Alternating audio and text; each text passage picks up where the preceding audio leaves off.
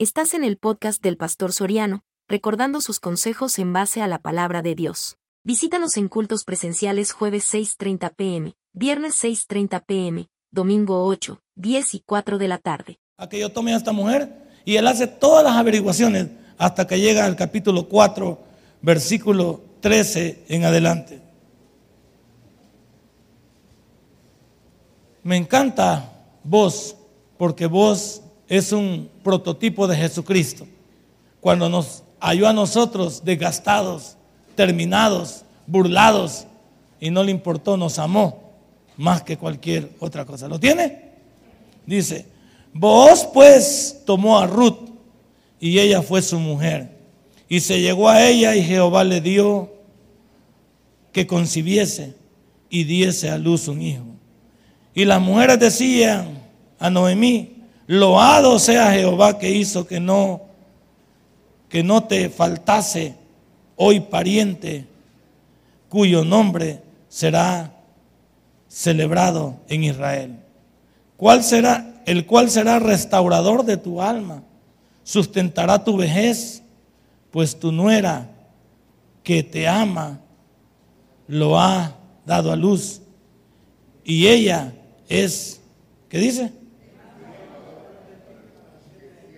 Padre y buen Dios, te doy gracias en esta hermosa mañana. Aquí hablamos de un hombre que sabía que esta mujer ya había pertenecido a otro, pero cuando se enamoró, ese amor no le importó recibirla tal como venía. Y hoy en estos días tenemos tantos problemas con esta sociedad mezquina, sociedad, feminista, sociedad machista, donde solo queremos ver nuestros intereses y no nos importa el de los demás. Ah, pero hablamos de amor. El amor es ese amor que Cristo Jesús nos dio en la cruz del Calvario, amándonos tal como nosotros éramos, sin importarle lo que habíamos hecho. Gracias, mi Dios, porque de esta mujer, Ruth, viene, Señor, David, y de David viene la simiente que es Jesucristo. Qué premio, Señor, para este siervo saber que de sus genes también viene nuestro Señor Jesucristo. Gracias porque sabemos que tú preparaste todo esto para que Jesús pudiese entrar al mundo y pudiera salvarnos. En el nombre de Cristo Jesús hemos orado. Amén y amén. Hermano, Ruth no era, no era judía, fíjese, no era cristiana. Cuando se unió la familia de Noemi y tuvieron que irse fuera, si usted lee el capítulo 1, pero estoy parafraseando porque me imagino que usted ya leyó el libro.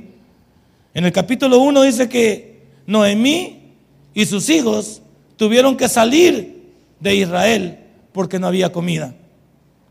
Y se fueron. Y tenían sus, sus mujeres. Pero como Dios nunca se queda con nada cuando no le preguntamos qué hacer, dice que en el camino, en la otra tierra también había lo mismo, y murió el marido de, de Noemi y murió también sus hijos, dejando a las tres mujeres solas. Tres mujeres solas. Bueno, hoy una mujer sola se las ve a palitos, pero como alguien me dijo por ahí, las mujeres son más cachimbonas que nosotros. ¿Sí o no? Las mujeres son más cachimbonas en todo no lloran incluso en el dolor, se lo aguantan. No andan a cada rato como nosotros, que una pequeña mocoseria y andamos ahí como que ya queremos dormirnos. No, las mujeres son cachimbonas. Aquí había tres, tres mujeres solas, que en el Antiguo Testamento, perdón hermanos, perdón,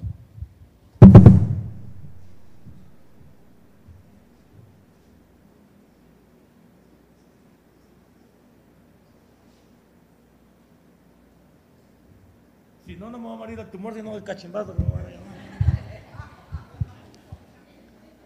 Tres mujeres solas en el, en el Antiguo Testamento y en la Biblia tenían que vivir de la misericordia a los demás. Tenían que vivir de ser mendigos. Y me llega lo de la, lo de la suegra, Noemi, porque esa mujer le dio chance a las dos que eligieran. Muchachas les dijo, yo ya no tengo hombre, ni mi vientre puede dar hijos que ustedes puedan esperar para darles uno más para que ustedes sigan adelante. Yo quiero que las dos, por eso, mire cómo comienza el amor, que las dos escojan irse y me dejen sola. Porque yo de todos modos ya no tengo y ustedes pueden rehacer su vida. Y dice que una de las mujeres la besó y se fue. Y solo Ruth se quedó con ella bajo aquellas palabras que dicen, tu Dios será mi Dios, tu pueblo será mi pueblo, y yo me quedo contigo hasta el final. ¿No es ese amor? Es amor porque la mujer no tenía nada. Pero lo que Ruth también ignoraba y Noemi ignoraba, que Dios tenía un propósito más adelante. Y muchos de nosotros esta mañana nos aliamos al mundo y propagamos el 14 de febrero, pero poco nos importa el 15, el 15 de febrero, el 13 de febrero, el 14 de abril, el 16 de junio, el 20 de agosto, el 30 de septiembre, el 14 de octubre, qué día más lindo. O sea, poco nos importa esos días. Tú estás enfrascado en un día. Y yo le he puesto aquí, el amor no es para un día, el amor es para siempre. Y en la medida que yo puedo darle a ella un regalo hoy grande, también le puedo dar un regalo en detalles a mi amor, a la persona que amo durante todos los días de mi vida. Porque el amor no, ¿qué, chivo regalo solo hoy? ¿Qué tal si, si solo el 14 de febrero el amor hoy? Y la señora pregunta, este atarantado hoy se aparece con su peluche. Ya piensa que ya me meto turutar, ya me meter a babosada por ahí. Tiene razón. Y con estos chocolates me quieren endulzar la vida después de las grandes malas noches que me haces pasar. ¿Sí? Porque desgraciadamente nosotros tenemos una vida diaria. No es una vida de 14 de febrero. El, comercio lo eleva y pero mire, mire cómo hoy estaban yendo el pollo campero. Buena mañana, qué barbaridad. Habían abierto hasta la pizza, estaba lleno. Hoy, este, que el pollo ese real estaba lleno. ¿Cree que con una comida que ni es saludable vamos a levantar un día a esa mujer o a ese hombre? Porque hoy las mujeres han aprendido también a ser locas. Hay viejas locas hoy también, que se han unido al feminismo y quieren reclamar sus derechos, pero no entienden que en el Evangelio no debemos de caer en bayuncadas, ni hombres ni mujeres. Mi primer, mi primer punto esta mañana, bajo el tema, el amor no es un solo día, si no es para siempre, es, ¿qué es el amor? Pero yo quiero, pero yo no quiero aquí que me lo diga etimológicamente, ni que me lo diga psicológicamente, ni que me lo diga socialmente, ni que me lo diga empíricamente. Porque yo voy a decir por ser hombre, el amor es, es ese sentimiento que te revuelve todos tus intestinos y todo tu ser cuando ves a la persona que tú crees que se merece todo eso que tú se te altera por dentro. Porque un capricho es, esa vieja me gusta, tráigame la que va a ser mía. Y hasta lo juramos, vas a ser mía. ¿Ya veo como hombre como los mexicanos? Vas a ser mía, cueste lo que cueste. Ese es un capricho. Ese es bayuncada. y no importa lo que tenga que hacer, pero tú vas a ser mía. Esos son caprichos. Etimológicamente el amor va a decir que es un sentimiento, bla, bla, bla.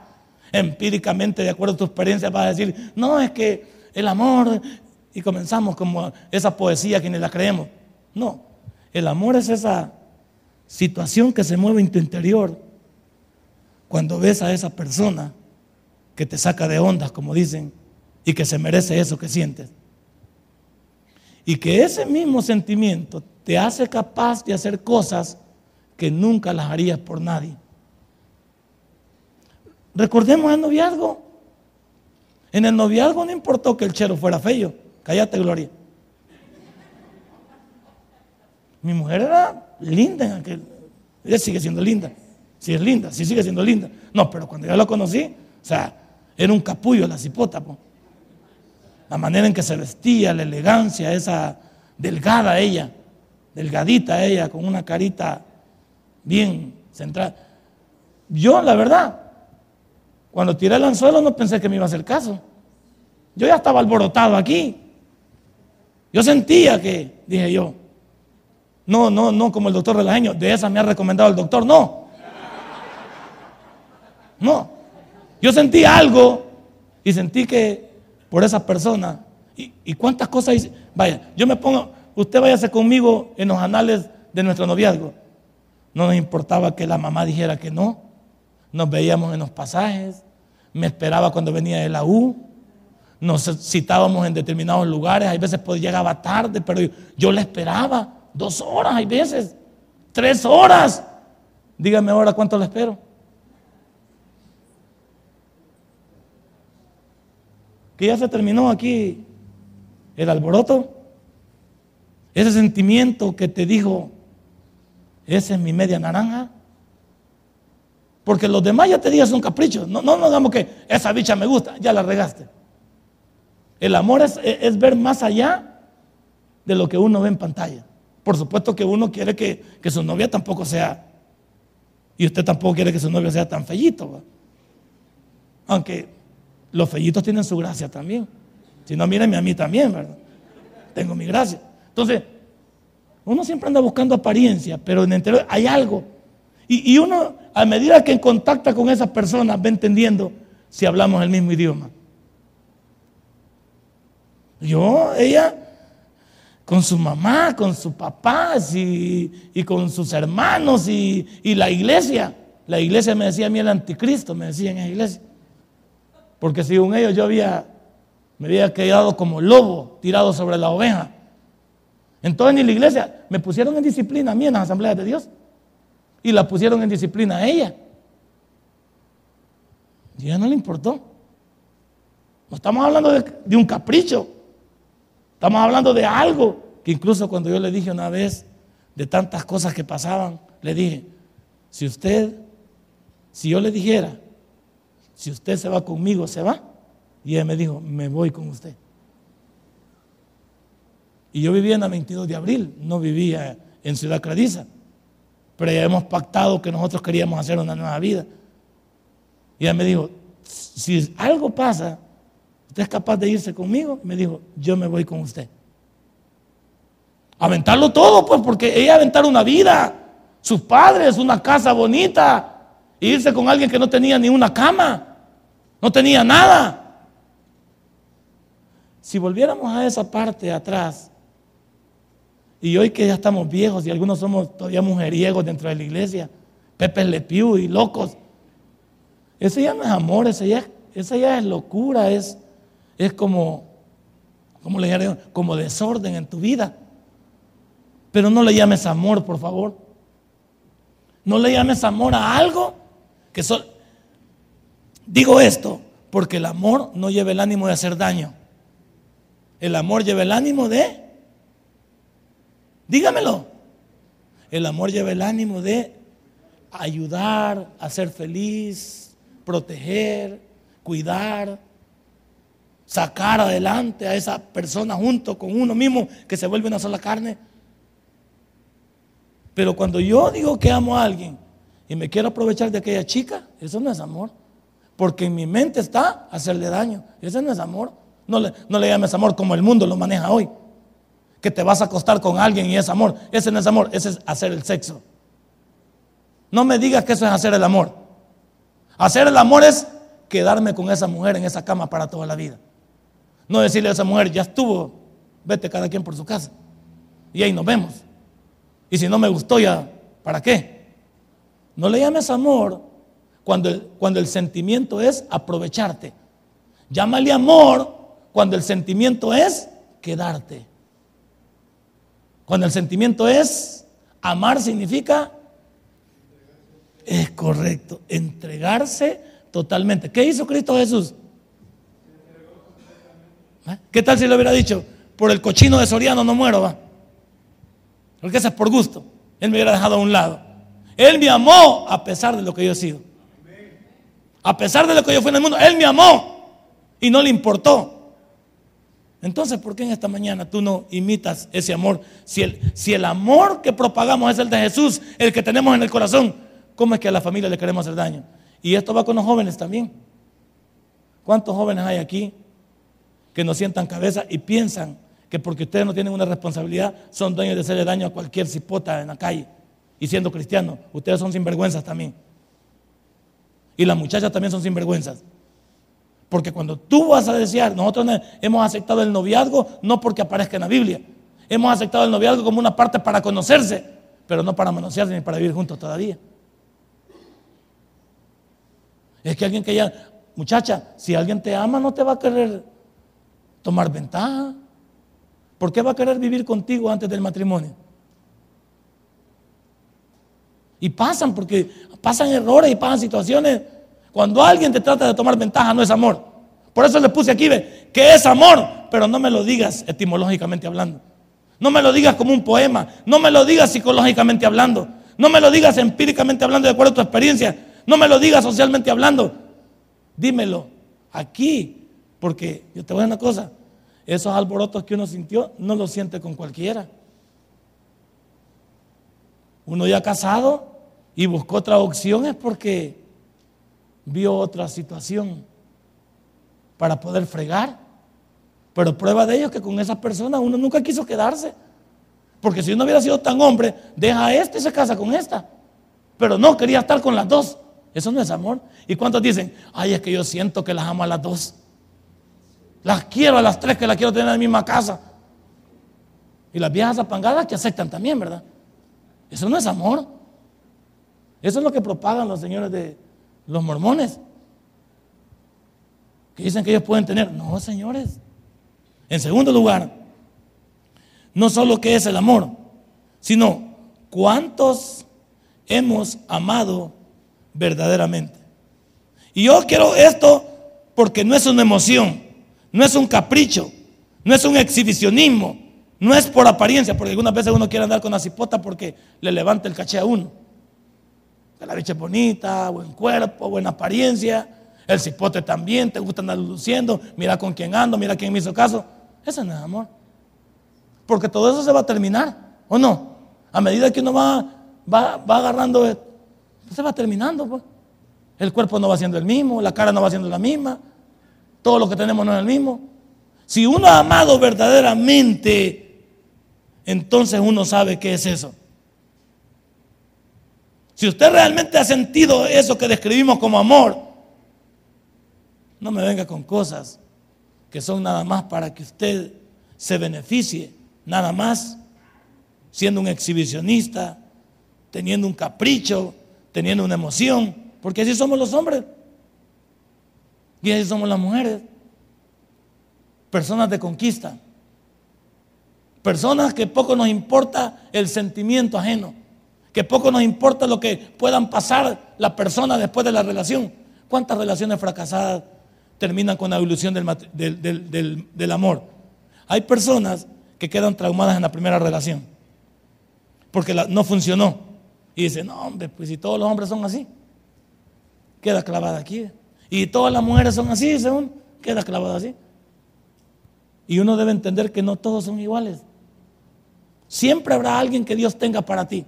Siempre habrá alguien especial que pueda volver a sacar esas burbujas dentro de tu corazón.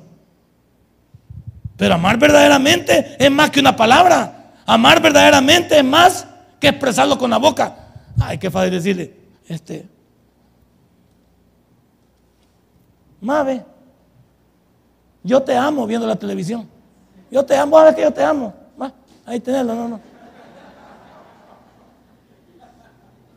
O sea, decir con la boca te amo no significa nada.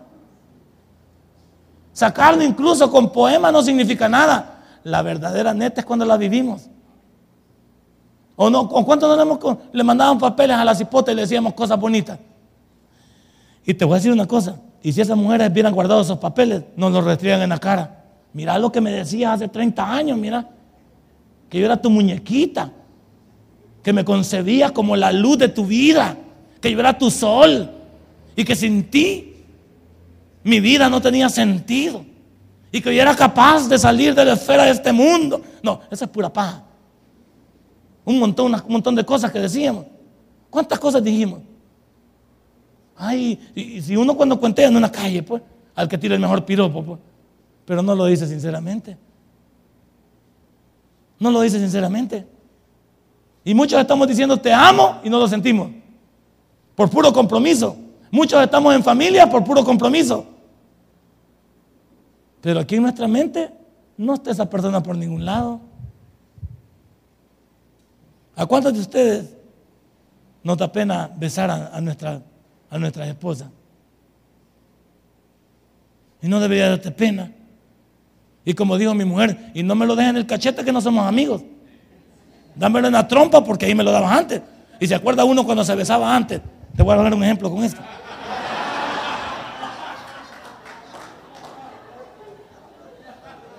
Ey, cuando uno se besaba la, primera vez, ¿cómo quedaba? Ey, si quedaban momentos, ¿se acuerda? Puña, se quedaba uno.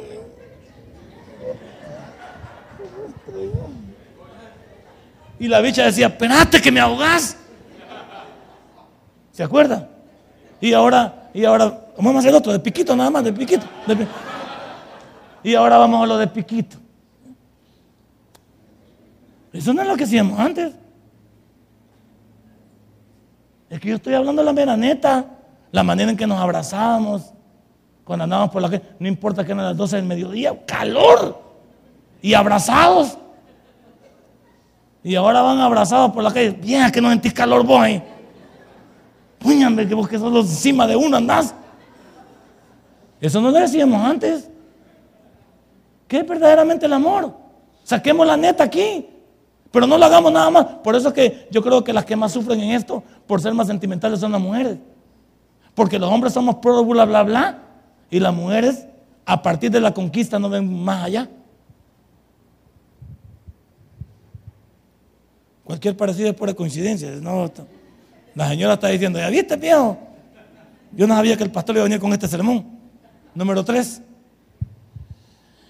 ¿Qué debo, qué debo pensar cuando realmente siento el amor en mi vida? ¿Qué es lo que yo debo? ¿Qué debo hacer?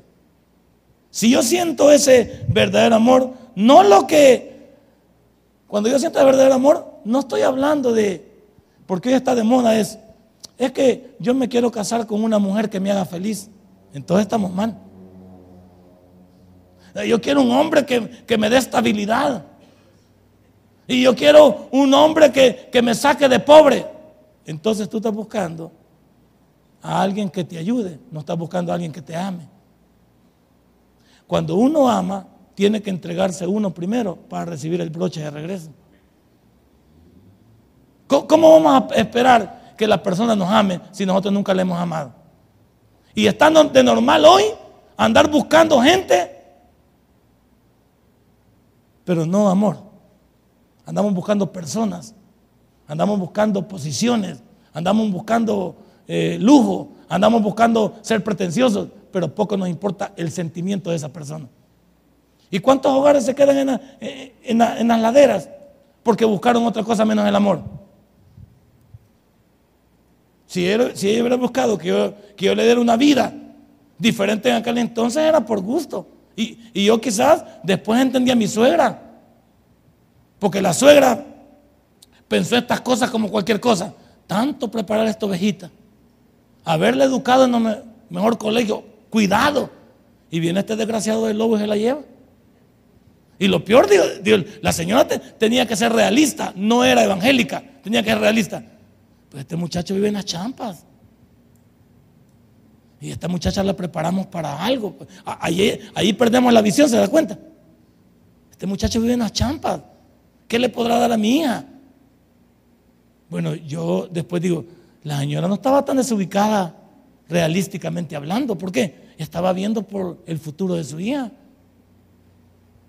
Y yo en aquel entonces decía, esta vieja bruja. Sí, así decía yo, porque me estorbaba en la conquista que yo pretendía atender. Pero ¿qué es el verdadero amor?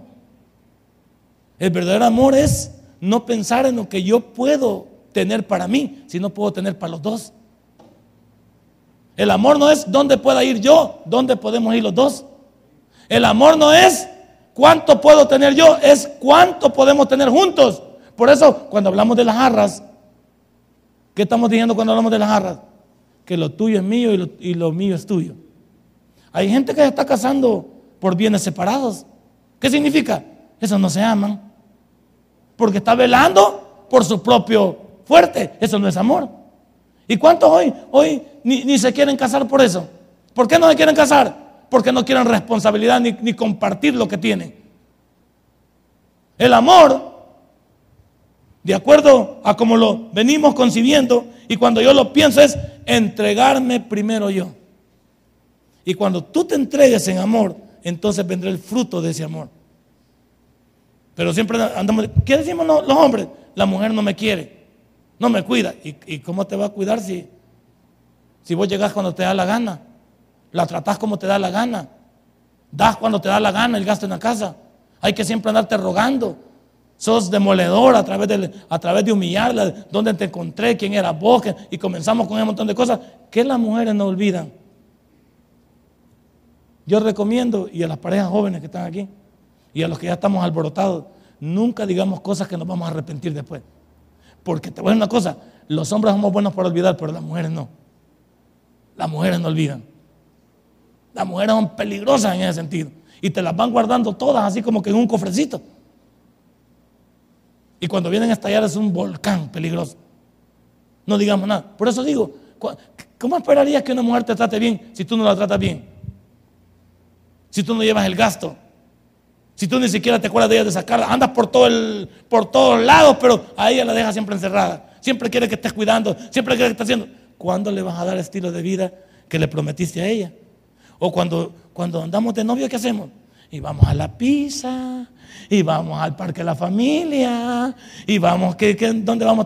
Ay, vamos allá este, a las brumas, vamos al boquerón, y si querés te llevo este, allá a la libertad, vamos al cuco, y yo tengo un amigo que me presta un rancho, y todo.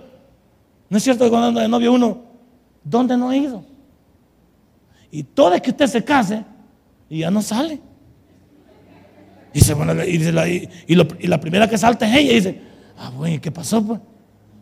De novio este desgraciado me lleva a todos lados. Y de repente, mira hijo, ¿y cuándo me vas a dejar la pizza? Aquí está tu pizza, mira, te voy a pagar tu trompón. No es que no tenemos ni pisto. Pero eso lo que decía antes. Yo por odio que la etapa del noviazgo es la más linda porque es como estás de conquista, como estás entregando todo, pensar que la mujer se merece todo lo que vos sos. Ah, y en el matrimonio. ¿Cuánto tiempo tiene la mujer de no salir contigo a, a un balneario? A jugar otra vez con las olas que nos tirábamos. Las 10, la mujer perfecta, ¿te acuerdas que salía? ¿Cuántos años tiene de no salir usted con su pareja al mar? Pero ustedes a jugar, va con las olas, a tirarse, a recordar, a abrazarse. En medio de las olas, tomarse una foto, va. Ya están todos desllantados, pero no importa, va. No es la misma foto de hace 20 años, pero igual. Va que ya no está eso. Ahora protestamos por todo. Si tenemos carro, no hay, no hay gasolina. Y tenemos para el bus, está peligroso y no hay para el rancho. Y antes nos tapábamos con una toalla, ¿se acuerda que llegamos al lugar? Y, ah, vos tapame ahí, no te preocupes. Vos ayudando, no había ninguna complicación. No, no esperábamos cóctel de concha ni de camarones. Lo que cayera y una minuta. Con una minuta hermano felices, ¿va? ¿Te das cuenta de lo que es el amor?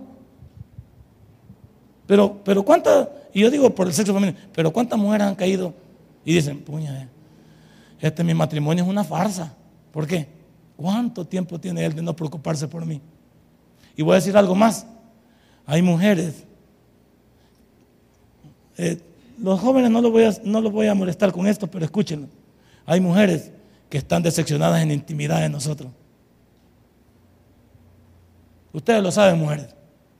Están decepcionadas de nosotros en intimidad. Y eso sí es fatal. Porque una mujer que no encuentre en usted lo que usted dijo que era o aparentó ser en el principio, esa mujer no le falla porque es un poquito cristiano. Pero el día que se pueda saltar la barda y lo haya mal parado Satanás, se la lleva. Porque en la casa ya no hay nada. Ya no hay nada. Ya no hay eso. Ya no hay esa parte. Solo discusiones y los hijos escuchan las discusiones a medianoche. Escuchan las situaciones de dimes y diretes. ¿Y qué pasa pues? Eso ya, ya es el fracaso. Y, no me esté con historias a mí aquí, que esta historia de las iglesias en común, de un montón de hombres cristianos en la iglesia que nos llevamos de machos, pero en la casa no somos machos, no machos menos. Pero si en la calle si somos virluscones, como que son Twitter, los vamos para arriba y para abajo. ¿Y por qué en tu casa no funciona? Pues? ¿Por qué con tu mujer no funciona? Pues? ¿Por qué no le ves las pompis a tu mujer? No debe ser la vieja de la vecina. Pues? ¿Por qué no miras cómo camina tu mujer en lugar de ver la vieja que anda caminando por la calle? Es que ya no estamos allí. ¿Qué, se ha ido? No es que el amor nunca lo sentimos, es que el amor lo matamos. Porque nuestros ojos, nuestros pensamientos y nuestra manera de ser están fuera y allá un capricho nos ata, una pasión sexual nos ata. Eso no es amor. Pero lo vamos a lamentar. ¿Sabes cuándo lo vamos a lamentar? Cuando estemos viejos. Porque cuando estemos viejos, por no le creo Canal 4 yo, este señor lo abandonaron y no tiene una pastilla. Y bueno, y ese viejo y la mujer que tuvo. Y los hijos que tuvo, ¿dónde están? ¿Qué hizo ese viejo con su vida? Es muy fácil llegar a viejo y quejarse que mis hijos no me quieren. Todos mis hijos están fuera. ¿Y por qué se fueron? ¿Y por qué nunca te tiraron siquiera un dólar? ¿Y por qué nunca preguntaron contigo? ¿Usted cree que un hijo agradecido nunca pregunta por su papá? ¿Usted cree que una mujer agradecida no puede cuidar a su marido? Claro que sí. Pero hay unas viejas que dicen, no, ya, cuando está enfermo uno, mira papá, búscate un asilo, porque ¿qué no vamos a estar cuidando enfermo? ¿Por qué? Así como ha dado virote, vos mejor busca que te cuide, porque yo no. Y vemos que hasta la mujer está poniendo ya más, pretenciosa, ya se mandó a alisar el cabello, ya se lo pintó y uno ya se comienza a, a chiviarse no. Bueno, ¿y esta vieja qué onda? Ya hay otro que le está, ya le está hablando. Y como voy a estar para ya está más para allá que para acá. ¿Y quién se terminó la vida? Tú te la terminaste. Porque Dios te dio una mujer. Dios te dio una familia. Se van en cuenta los hijos. Y aquí comienza mi sermón, número uno. El amor comienza con mi creador. ¿Cómo comienza el amor? Porque Él es la prioridad número uno. Yo no puedo decir amar si no puedo amar a Dios primero. La prioridad mía es amar. Cuando tú piensas que alguien te ama, es porque esa persona primero ama a Dios. Si esa persona no ama a Dios, no te ama a ti. Por eso decimos que ni en la iglesia estamos seguros que alguien te vaya a decir. La pregunta del millón es, ¿cuánto de lo que tú me dices es una verdad delante de Dios? Todo para el cerco. ¿Cuánto de lo que tú me dices es una verdad delante de Dios? Él como testigo. Ay, ahí se le alborotan las entrañas a cualquiera que llegue con mala intención. Yo le voy a decir, parejas que estamos aquí, matrimonios, noviazgos, muchachos que van en proceso de noviazgo, es más importante su relación que Dios, te equivocado. Dios tiene que ser el centro de su relación, el centro de su vida. Algunos, es que el hombre, el hombre es, el, que, el que manda. No, el hombre, el hombre es, parte de la bendición que Dios te ha dado. Pero si ese hombre no quiere nada con Dios, está yendo a la bancarrota. Si esa mujer, por muy bonita que sea, o por, muchos, por muchas burbujas que te saque del corazón, si no es de Dios, no vale la pena. Muchos quieren formar una relación dejando fuera a Dios. Y ya cuando llegan a la relación, cuidado con esta parejita que tengo aquí que los voy a casar. Que de repente diga él, hoy no vamos a ir a la iglesia. ¿Y por qué? Pues siempre hemos ido. Hoy no quiero ir, va. Hoy vamos a ir al mar. ese es el principio de que este tarantado comienza a besar el suelo. Y la señora, ahora vamos a decir por la parte, la señora va a tener que someterse, pero todo el peso va a caer sobre él. Y cuando ella se vuelva a piedra tropiezo también, no, hoy no vamos, hoy mira, no es que, también ella. ¿Cómo que hoy no? ¿Cómo que hoy sí y mañana no? Una relación en Dios se basa primero en Él. Porque como cuando tenemos problemas, ¿a quién acudimos? A Él. Cuando el marido está teniendo, ¿a quién acudimos? A Dios. Cuando el marido se porta mal, ¿a quién acudimos? A Dios. Pero ¿por qué dejamos todo para última hora? Dios debe ser el centro de nuestra vida. Y cuando Dios es el centro de tu vida, tu relación está segura. Pero nunca traten de ser estorbo el uno para el otro. En esta iglesia hemos tenido ese problema. Lo digo abiertamente, este sermón era para familias en Victoria, pero lo digo hoy en el culto general. En este iglesia tenemos problemas. Mujeres que son un estorbo para su marido y maridos que son un estorbo para su mujer. Y lo digo claramente. Hay maridos que son por gusto y hay mujeres que son por gusto. Pero es que ya decidieron ellos en pensar que así son las cosas. Yo digo que no. En mi psicología y en mi, y en mi punto de, de venir reconociendo por 15 años y haber visto tanto, digo, no, es que algunos, perdónenme, hay algunos que no nos merecemos esa mujer y hay mujeres que no se merecen ese hombre. Pero como ya está, ¿para dónde pues?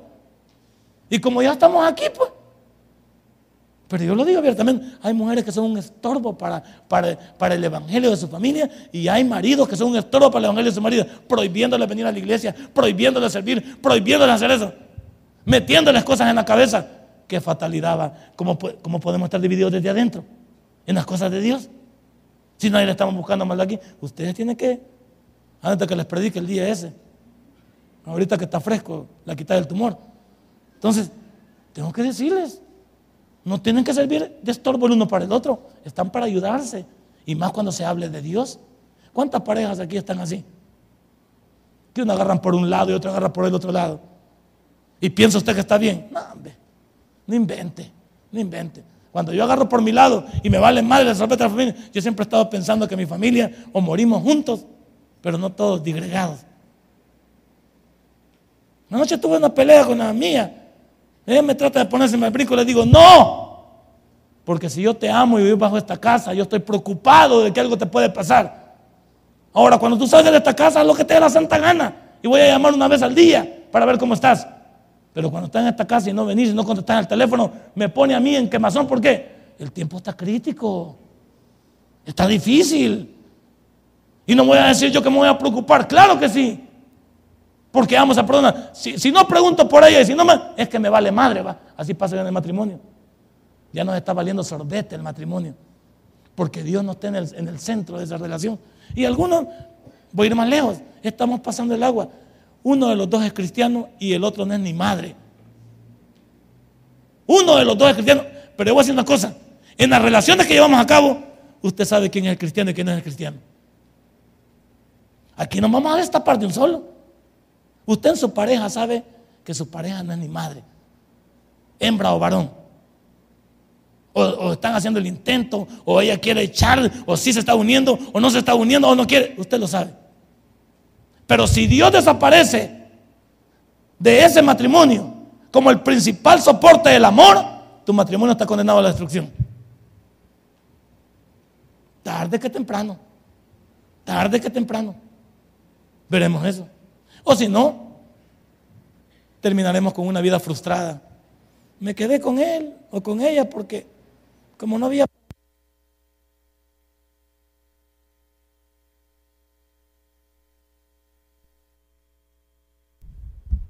Yo digo que esas relaciones no van a ningún lado. Yo, yo soy un convencido de esto, mira, como yo soy un gran loco, yo no me quedaría con mi mujer solo por agradarla que tenemos los hijos, que aquí, que allá. Yo no me quedaría con mi mujer. Si no la quisiera, no estuviera con ella. Yo no estoy en mi casa porque estoy obligado. O no tengo para dónde irme. O que no sé qué. no. no. Yo soy una persona convencida que hay que quedarse con la persona al lado de ella si uno está convencida que estamos jalando la carreta juntos. Si no, ¿para qué terminar viejos y frustrados? Y ya muere uno de los dos y dice, ah, si hubiera sabido lo de tu papá, ¿y por qué no lo viste cuando estaba vivo? Cuando el viejo sangre no estaba vivo. Si hubieras sabido cómo era tu mamá, ¿y por qué no lo contaste antes? Pues? Que no querían. una relación sin Dios, en esa relación, es una relación por gusto. Aquí le puse yo, en el número uno. Si amo primero a Dios, entonces lo demás viene por añadidura. Entonces, nuestra vida será una vida diferente en el amor que propagamos si Cristo Jesús es el centro de mi relación. Número dos, amor es saber si amo a mi familia realmente. Como vamos en el orden de las prioridades, que lo primero es Dios y lo segundo es la familia, yo tengo la locura, igual que el doctor Aldushin, de que Dios cuando lleguemos al cielo nos va a hacer una sola pregunta. No nos va a preguntar a cuántos evangelizamos. No nos va a preguntar cuántos sermones prediqué. No me va a preguntar cuántas iglesias fundé. En cuántas iglesias prediqué. No me va a preguntar este, cuántas personas me pidieron consejería. Una sola pregunta, mejor Dios. ¿Qué hiciste por tu familia? Porque te tengo noticias. Habemos pastores que podemos arreglar la vida de todos los demás y la nuestra no. Hay gente, ahora me, déjenme en paz a mí, ahora me pongo usted. Hay gente que anda dando un buen consejo en la calle y usted no lo puede agarrar. Buenos para. Yo le voy a contar cómo puede hacer con su esposa para que no se vaya y la tuya se esté yendo. Yo le voy a contar que mire cómo hacer con tal cosa. Son buenos consejeros para afuera, pero para adentro, nada. Su familia son un desastre. Candil de la calle. ¿Por qué tienes que andar regalando en la calle lo que te falta a ti y a mí? Y es como que yo aquí, yo puedo arreglar 20 familias aquí y la mía está desmadrada. Mi mujer hace lo que le da la gana, mis hijos hacen lo que le da la gana. Entonces, ¿dónde está? La Biblia dice que el predicador o el que se llama predicador o hijo de Dios debe tener su casa en sujeción primero. Si no, no hablemos de nada. ¿De qué sirve andar hablando de los hijos de los demás si mis hijos hasta andan? Ya son bolos, grandes drogos, ni vienen al culto. Ah, pero yo ataco a todos los bichos de la iglesia. No invente. Los bichos dicen, ¿dónde están tus hijos? ¿Dónde está tu mujer? ¿Dónde está? La primera pregunta que Dios nos va a hacer en el cielo es, ¿qué hiciste por tu familia? Y yo te pregunto en esta mañana, ¿qué le vamos a contestar?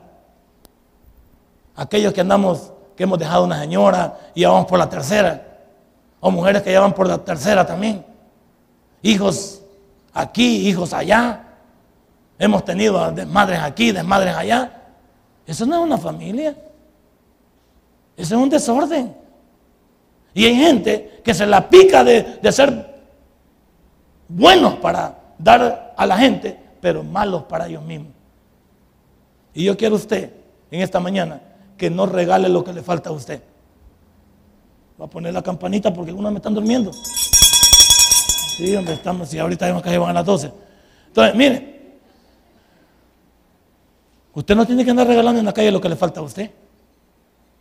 El amor que dice propagar usted, lo primero a los suyos.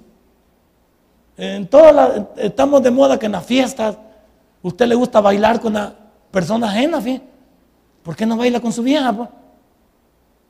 ¿Se ha fijado que uno cuando iba a un baile le gustaba una bicha, no quería bailar solo con ella toda la fiesta?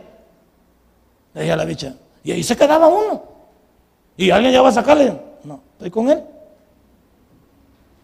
Y ahora usted va, va a una fiesta y quiere bailar con una vieja ajena.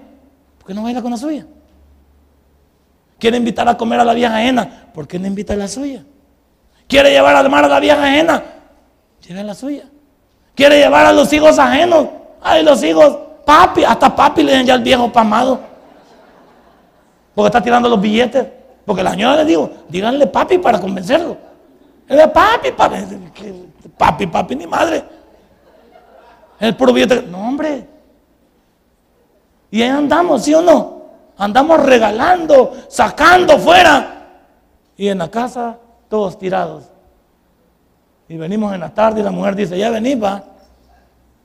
Y quiere comida caliente el niño. Y quiere que lo traten bien. Él quiere cama y mesa en la noche también. ¿Y de dónde viene? ¿Ya te pudiste pensar eso? Hembras y varones, porque hay mujeres también. Cuando esto es feminismo, hay mujeres también que atacan al hombre. Son peligrosos. ¿Qué es eso? El amor es, después de amar a Dios, por sobre todas las cosas, es amar a mi familia. Y amar a mi familia es ¿Cuánto yo puedo hacer por ellos? ¿Cuánto yo puedo hacer por los míos? En responsabilidad, en protección. Hay hombres que ahora nos llamamos padres, pero porque creemos que solo lo quedamos en la casa. Y padre no es ese. El padre va más allá de eso. Esa es una responsabilidad vital tuya. Dar para la educación, dar para el gasto, dar para el entendimiento. Eso es, es, es de básica. Hablamos de traspasar en los linderos.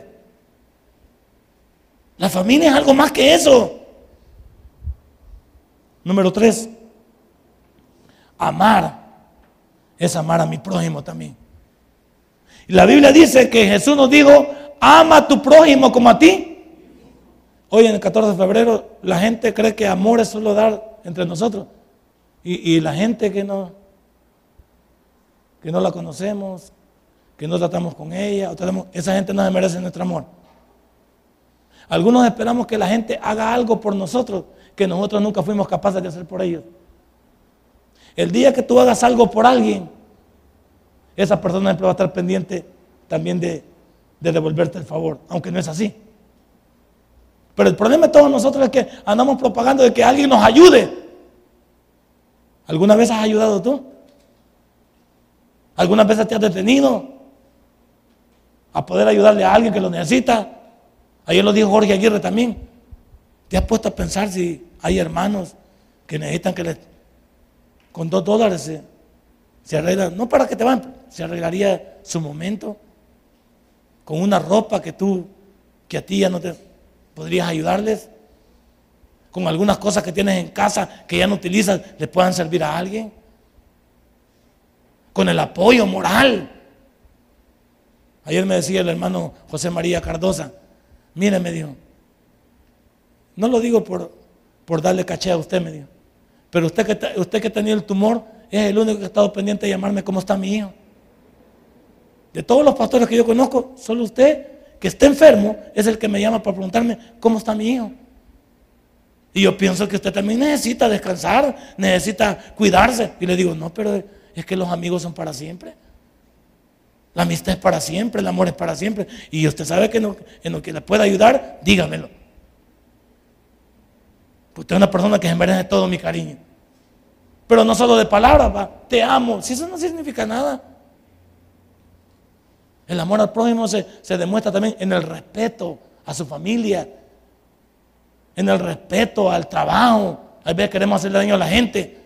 En el respeto también a, lo que la gente tiene. No querer eso quitarse la fuerza, sino ganarlo con el sustento, con el sudor de nuestra frente. Poder darle a alguien de lo que, de lo que a mí Dios me da para que me sobre. Porque Dios no quiere que des lo que, lo que está para tu familia. Quiere que des aquello que todavía puedes ayudar. Ayuda a alguien. Ayuda a alguien en tu, en tu colegio.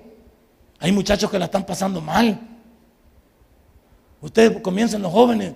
Hay algunos que no llevan ni para comer. Están por ahí. Ofréceles una pupusa. Ofréceles ese pedazo de sándwich, pártelo en dos. Ofrécele a un amiguito tuyo que no lo ves que come, que no se nutre. Y nosotros en la calle, compañeros, bien lo dijo Jorge Aguirre llevemos dos sándwiches y regalémosle uno a alguien que no lo vemos, que, no sale ni para comer. Regalemos, ese es el amor por hoy. Y la Biblia dice más adelante, cuando digo, cuando veáis a alguien así, así, y le hagas algo a ellos, a mí lo hiciste, dijo Jesús. El amor entonces, de acuerdo a lo que hemos hablado, no es un 14 de febrero. El amor sigue mañana 15, 16, 17, 18, 19, 20, 21, 22, 23, 24, 25, 26, 27, 28, 29. Primero, 1, 2, 3, 4. Sigue.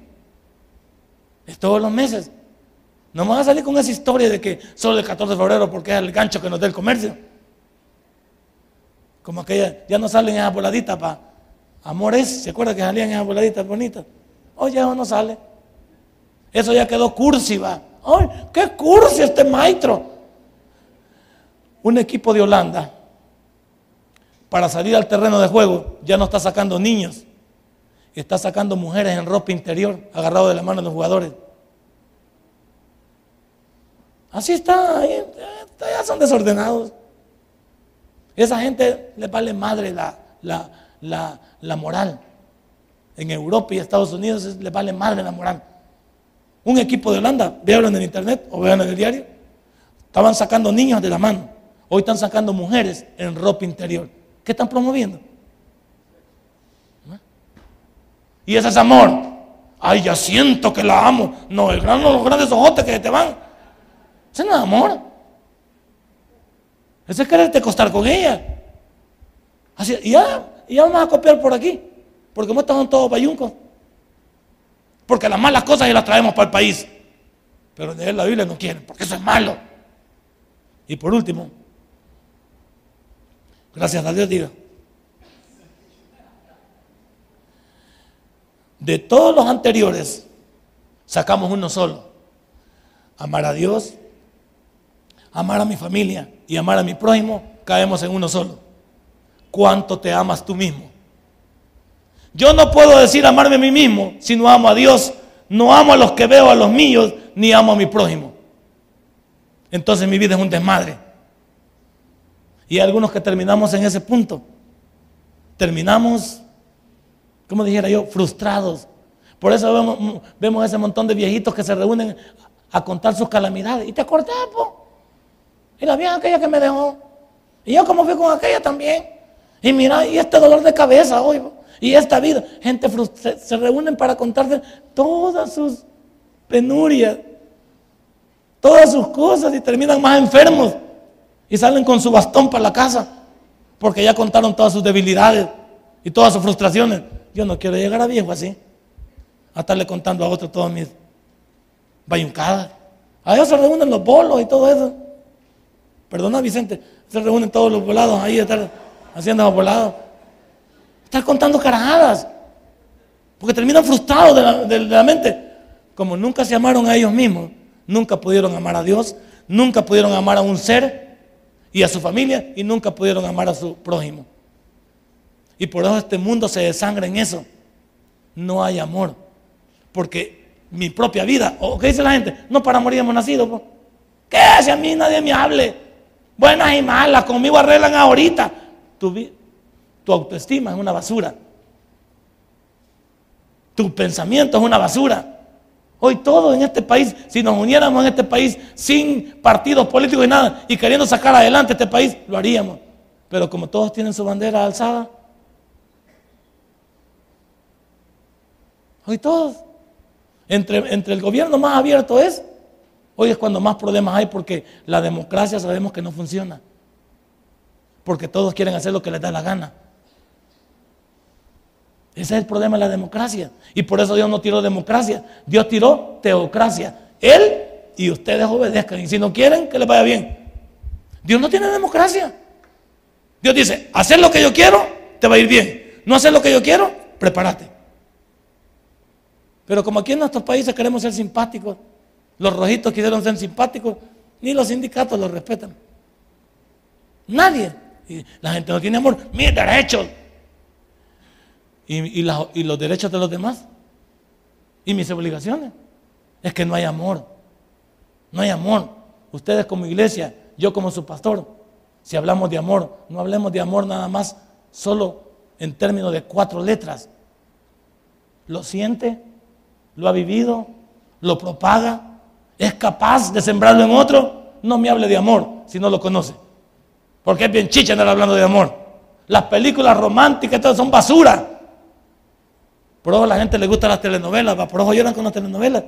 Porque ustedes se ven metidas en las telenovelas. Cuando lloran la llora usted también. Y la mala, esa desgraciada, ya me la va a pagar. Y hagan, usted, usted está viviendo una vida que no es suya. Porque las telenovelas juegan con su vida diaria. Juegan con el marido que se le fue. Juegan con la, juegan con la mujer que les quitó el marido. Juegan con todas las sinvergüenzas. Es las telenovelas son pura basura. Pero mira cuántas hermanas ven telenovelas. Pregúntele de la telenovela. Ahora pregúntele de la Biblia. Pero estamos como estamos. Esta mañana hemos hablado de que el amor no es para un día. El amor es para siempre. Denle un fuerte aplauso a nuestro Dios. Padre, y buen Dios, te doy gracias esta mañana. Gracias Señor por traernos a Merliot. Si este mensaje ha impactado tu vida, puedes visitarnos y también puedes buscarnos en Facebook como Tabernáculo Ciudad Merliot. Sigue con nosotros con el siguiente podcast.